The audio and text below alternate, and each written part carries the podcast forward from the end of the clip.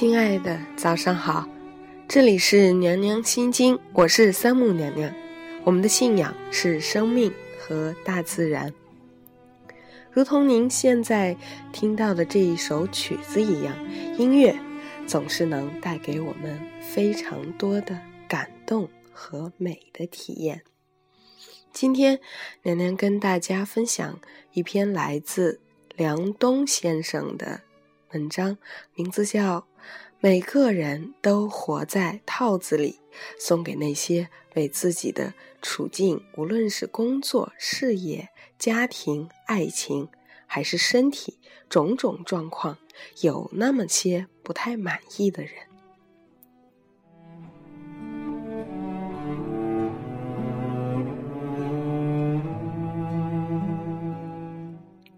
在商界有一个奇怪的现象：人的层次越高，越是对商业话题、企业管理中技巧层面的问题不敏感；越是要从历史、诗歌、哲学、宗教当中去汲取营养。由此，我们想到另外一个值得探讨的话题，这就是解套。股票市场上的解套是基本含义。这里说的解套是一个比喻。事实上，每个人都活在套子里面，很多人非常不快乐。无论是商界人士还是大众，很多人受困于身心灵问题，被套牢的情形非常普遍。在股市上被套牢是有形的，其实我们处在一个公司、一个家庭、一群人当中。也面临着被套牢的问题，而这些都是无形的绳索。人们有时候能强烈感受到这种痛苦，但又不知道被什么东西给绑住了。用卢梭的话说，就是人生而自由，却无往不在枷锁当中。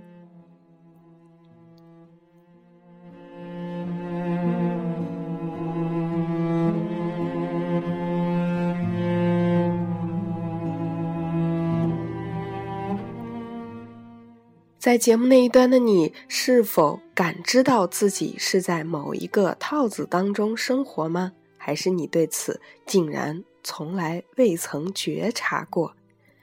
有时候，一个企业被套牢，从而在市场上被动，与企业领导人、管理团队的心智模式被套牢有关。心智模式是一种思维定式，指我们在行动和表达的时候。暗中遵循，却又没有意识到的那个套路。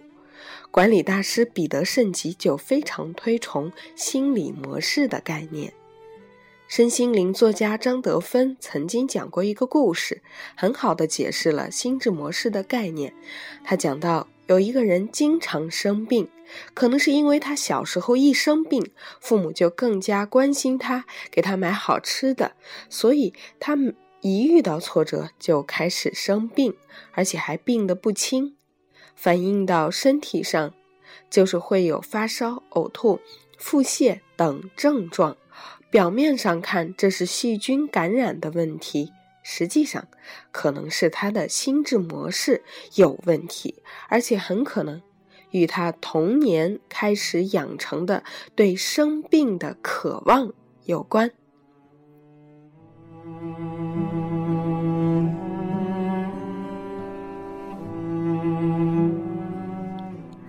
谈到运气，其实一个人的运气好坏，往往和心象有关，就是相由心生，内心有什么潜在的期待，最后就会梦想成真。这里谈的心智模式跟张德芬讲的不太一样。彼得圣吉在第五项修炼里曾经举过几个跟心智模式有关的例子，第一个是彼得圣吉的亲身经历。有一次，他出去旅游，看见一个人不小心掉到了瀑布下的深潭里。深潭里有一个很大的漩涡，这个人掉进去之后，本能的反应就是拼命往岸边游。但是水流湍急，他根本游不出去。时值冬天，他挣扎了十几分钟，最终因体力耗尽而不幸死去。然而不到一分钟，他的尸体被冲到岸边了。这是为什么呢？因为这时的水呈涡流状态，人顺着水下的涡流就能被推到岸边。往往人们越是抵抗，越是与环境抗争，反而越陷越深，没有任何益处。彼得圣吉写道：“他生命最后一刻努力要做的事情，在他死后一分钟之内就实现了。这个人的心智模式就是被套牢了。”他不了解自己所处的环境和系统，他太自以为是了。他的行为遵循头脑中固有的反应模式，即掉到水里就要拼命地游向岸边。实际上，他被套牢了，却连他自己都不知道。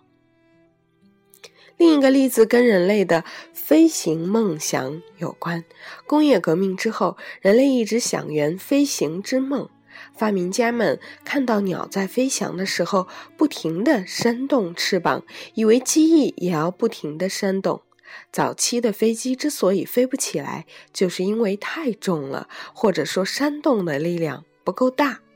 大家一直在按这样的心智模式设计飞机。飞机就一直没有发明出来。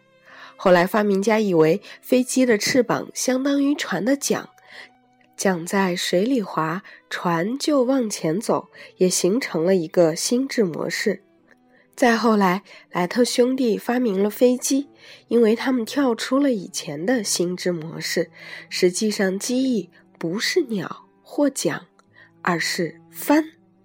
在飞行达到一定速度后，机翼上下就形成巨大的压力差，相当于从下面把它顶上去，或者说是从上面把它吸上去的。这样看来，机翼就相当于帆，就像风吹着船在走。从桨的想象发展到了帆的想象后，这才有了飞机。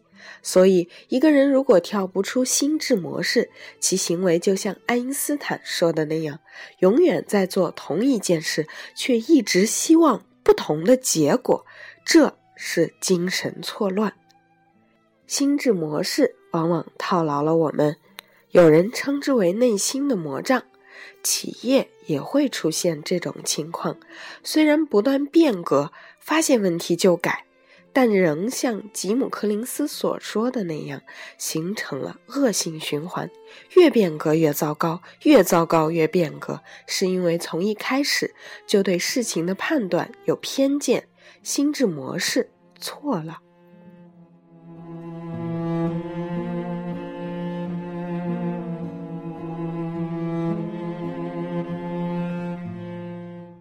有时候问题常常是我们自己的思维模式造成的，因此不可能用同样的思维模式再去解决。爱因斯坦曾经说过，一个问题不可能通过引起这个问题的思维模式本身来解决。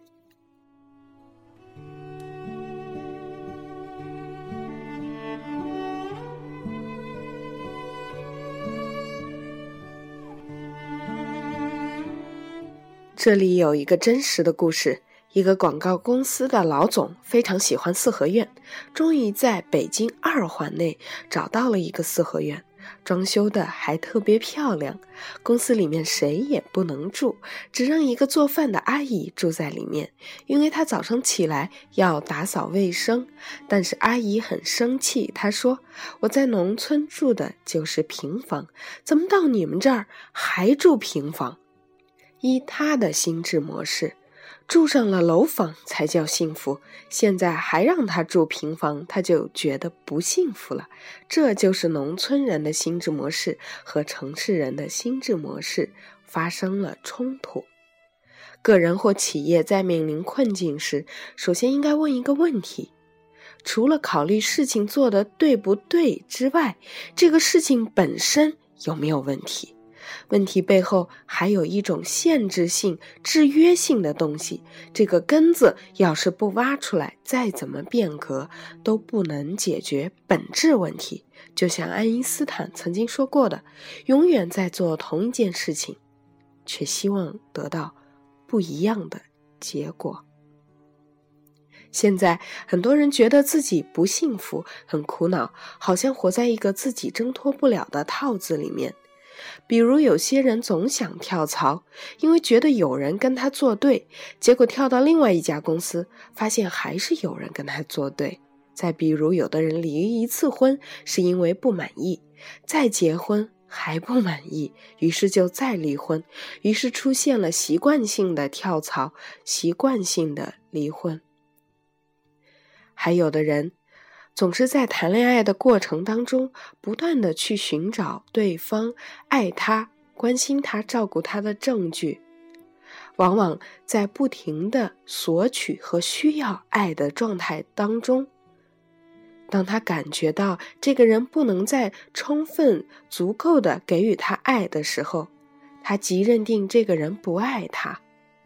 于是，匆忙的下了结论之后，再着急的去寻找下一个有可能给予他足够爱的人，这样一直下去，永远也无法满足。遇到这种情况，我们如何才能获得解脱呢？比如前面举的一个人掉进深潭的例子，你就要知道自己所处的环境和系统是什么，否则你只会凭本能不停的。挣扎，最后的结果是被漩涡吞没。这就涉及弗洛伊德说的人格结构的三个层次：本我、自我、超我。弗洛伊德有一个很形象的比喻，比如一辆马车是由马、车夫和客人组成的，这就相当于本我、自我和超我。这匹马。以为马车由他决定，他在不停的走，以为离了自己车就不能动。事实上，马车走到哪里不是由马，而是由车夫决定的。聪明的马知道这一点，不聪明的马还以为自己有自由意志。其实，决定马车最终到哪里的不是车夫，而是那个客人。客人说要到哪儿，车夫就驾着马车到哪儿。所以，有的时候我们觉得本我就能够决定未来，其实是自我在驾驭着本我，而最终自我还要听那个超我的话。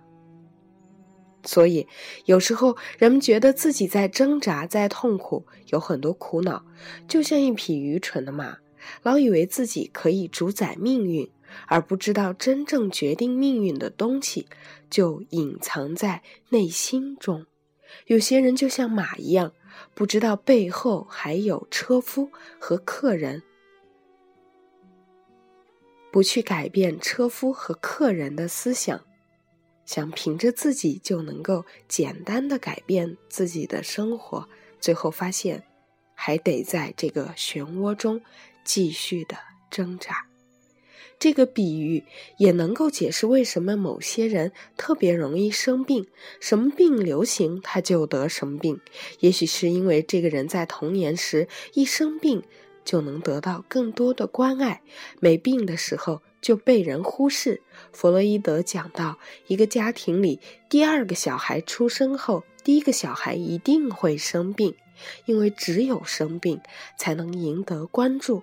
很多人被内心潜在的需求和愿望所支配，形成了自己都意识不到的观念，比如只有生病才能获得别人的关注，得到更多的情感和照顾等等这样的观念。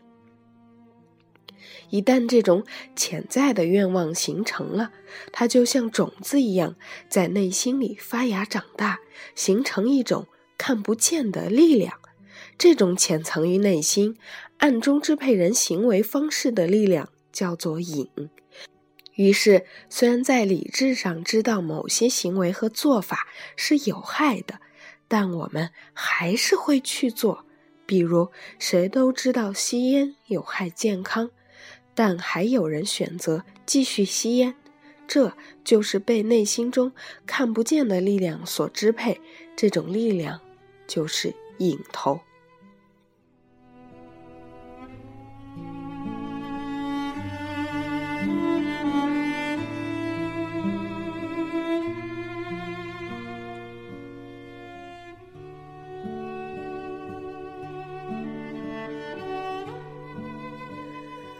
表面上，我们被生活中的某种东西给困住了，比如很多人抱怨婚姻有问题，老板有问题，公司有问题。他们常常归罪于外在，实际上他们是被内在的心智模式所牵制。某种东西像瘾一样牵制住了他，时刻在操纵他，他自己却浑然不知。如果不去改变，不去追溯背后的那个引头，还不停的用归罪于外在的思维方式去解套，那就根本解不了套。跳槽、离婚，甚至出国，解套方法很多，但就是解不开，还是被套着。有些人或企业往往把各种不如意都归于直接原因或外部原因。这就掩盖了一个基本事实，即真正的问题出在哪里？有没有发现自身的问题？有一种说法叫“受害者心态”，就是一种归罪于外在的心态。他们总觉得周围白痴当道、草包横行，自己怀才不遇，总是郁郁不得志。可怜之人必有可恨之处。这个可恨之处自身往往意识不到。凯内基曾经说过：“人是永远不会自认有错的。”他曾经去关押重刑犯的辛辛那提监狱调查过，那些犯人最后留下了各种自白，但没有一个人认为是自己的问题。他们总是把自己的犯罪归于社会原因、朋友的原因、同事的原因。或家庭的原因，人总有一种归罪于外在的心态，往往忽略了自己的内心可能有一个魔障，它像一个监狱，在内心里把自己关起来了。在现实生活当中，有的人对婚姻不满，抱怨配偶不理解自己；有的员工对工作不满，抱怨老板。不尊重、重视自己，有的企业对客户不满，抱怨客户不了解他们的产品。这些抱怨产生了一种假象，抱怨者把问题归于别人，仿佛自己是一个受害者，于是获得了片刻的安宁。这样的心智模式就是不能获得解脱的主要原因，就是他的影头。受害者心态可能来自于幼年或童年时希望被别人不断关注、安慰的一种癖好。这种癖好就像我们曾经讲过的意识雷达。若一个人的头脑中开启了这种雷达，他就总是会发现各种不公平。因为当他对公正有一种癖好时，他就会对不公正十分敏感。本来这件事不存在公正与不公正之别，或者别人偶然说的一句话里，并不包含敌意，他也能感受到某种敌意，这是他自己的意识雷达探测到的。这里存在一个映射关系，人接收信息就会做出反应。别人明明没有敌意，但你感受到了敌意，那你随后的行为。就有敌意了，而且你的敌意别人能够接收到，他本来没有敌意，也会报之以敌意，于是就形成了恶性循环，最后你就梦想成真了。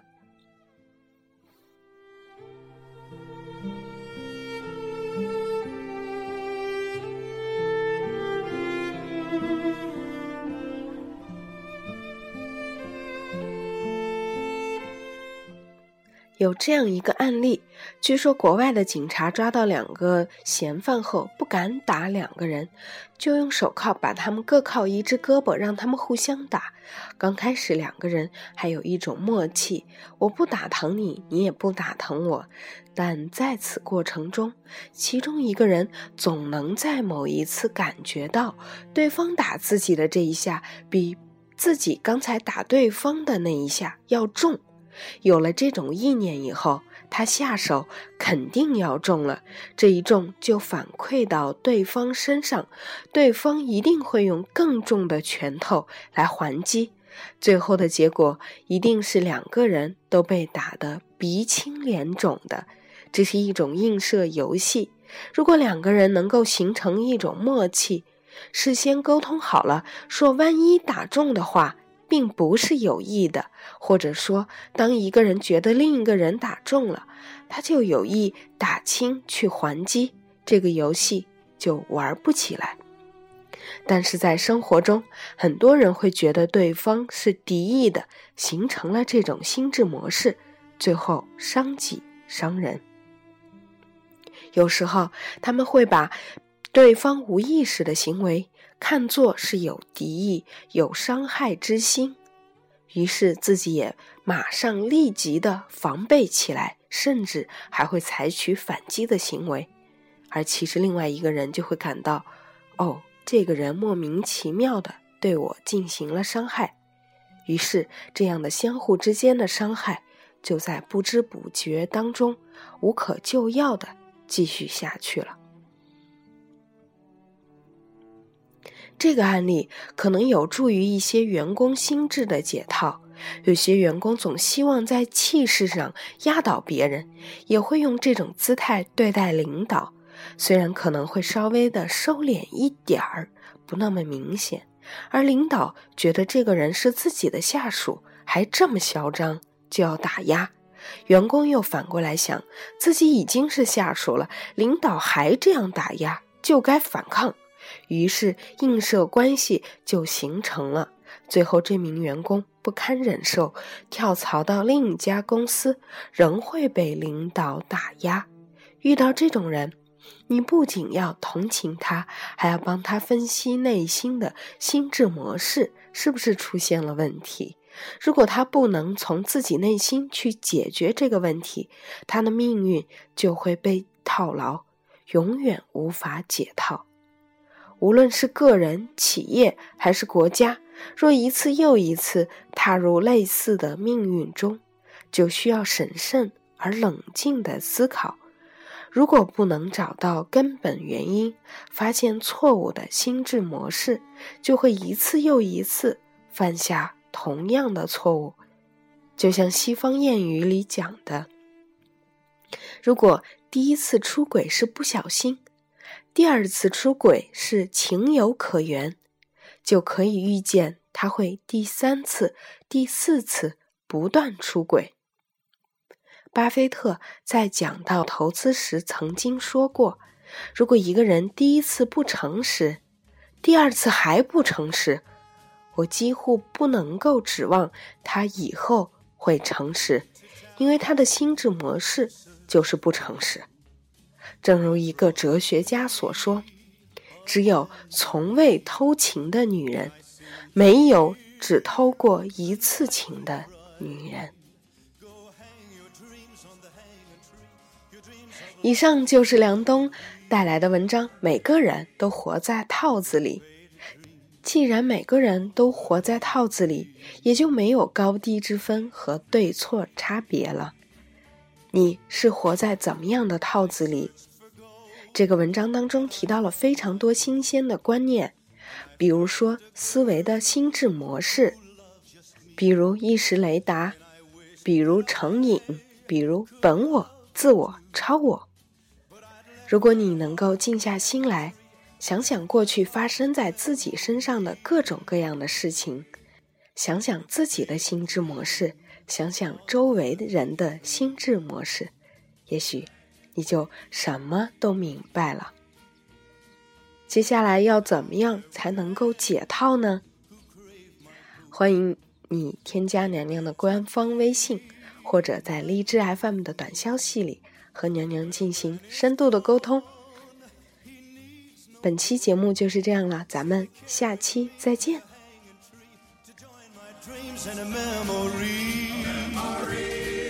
Yes, they carried me to the hanging tree.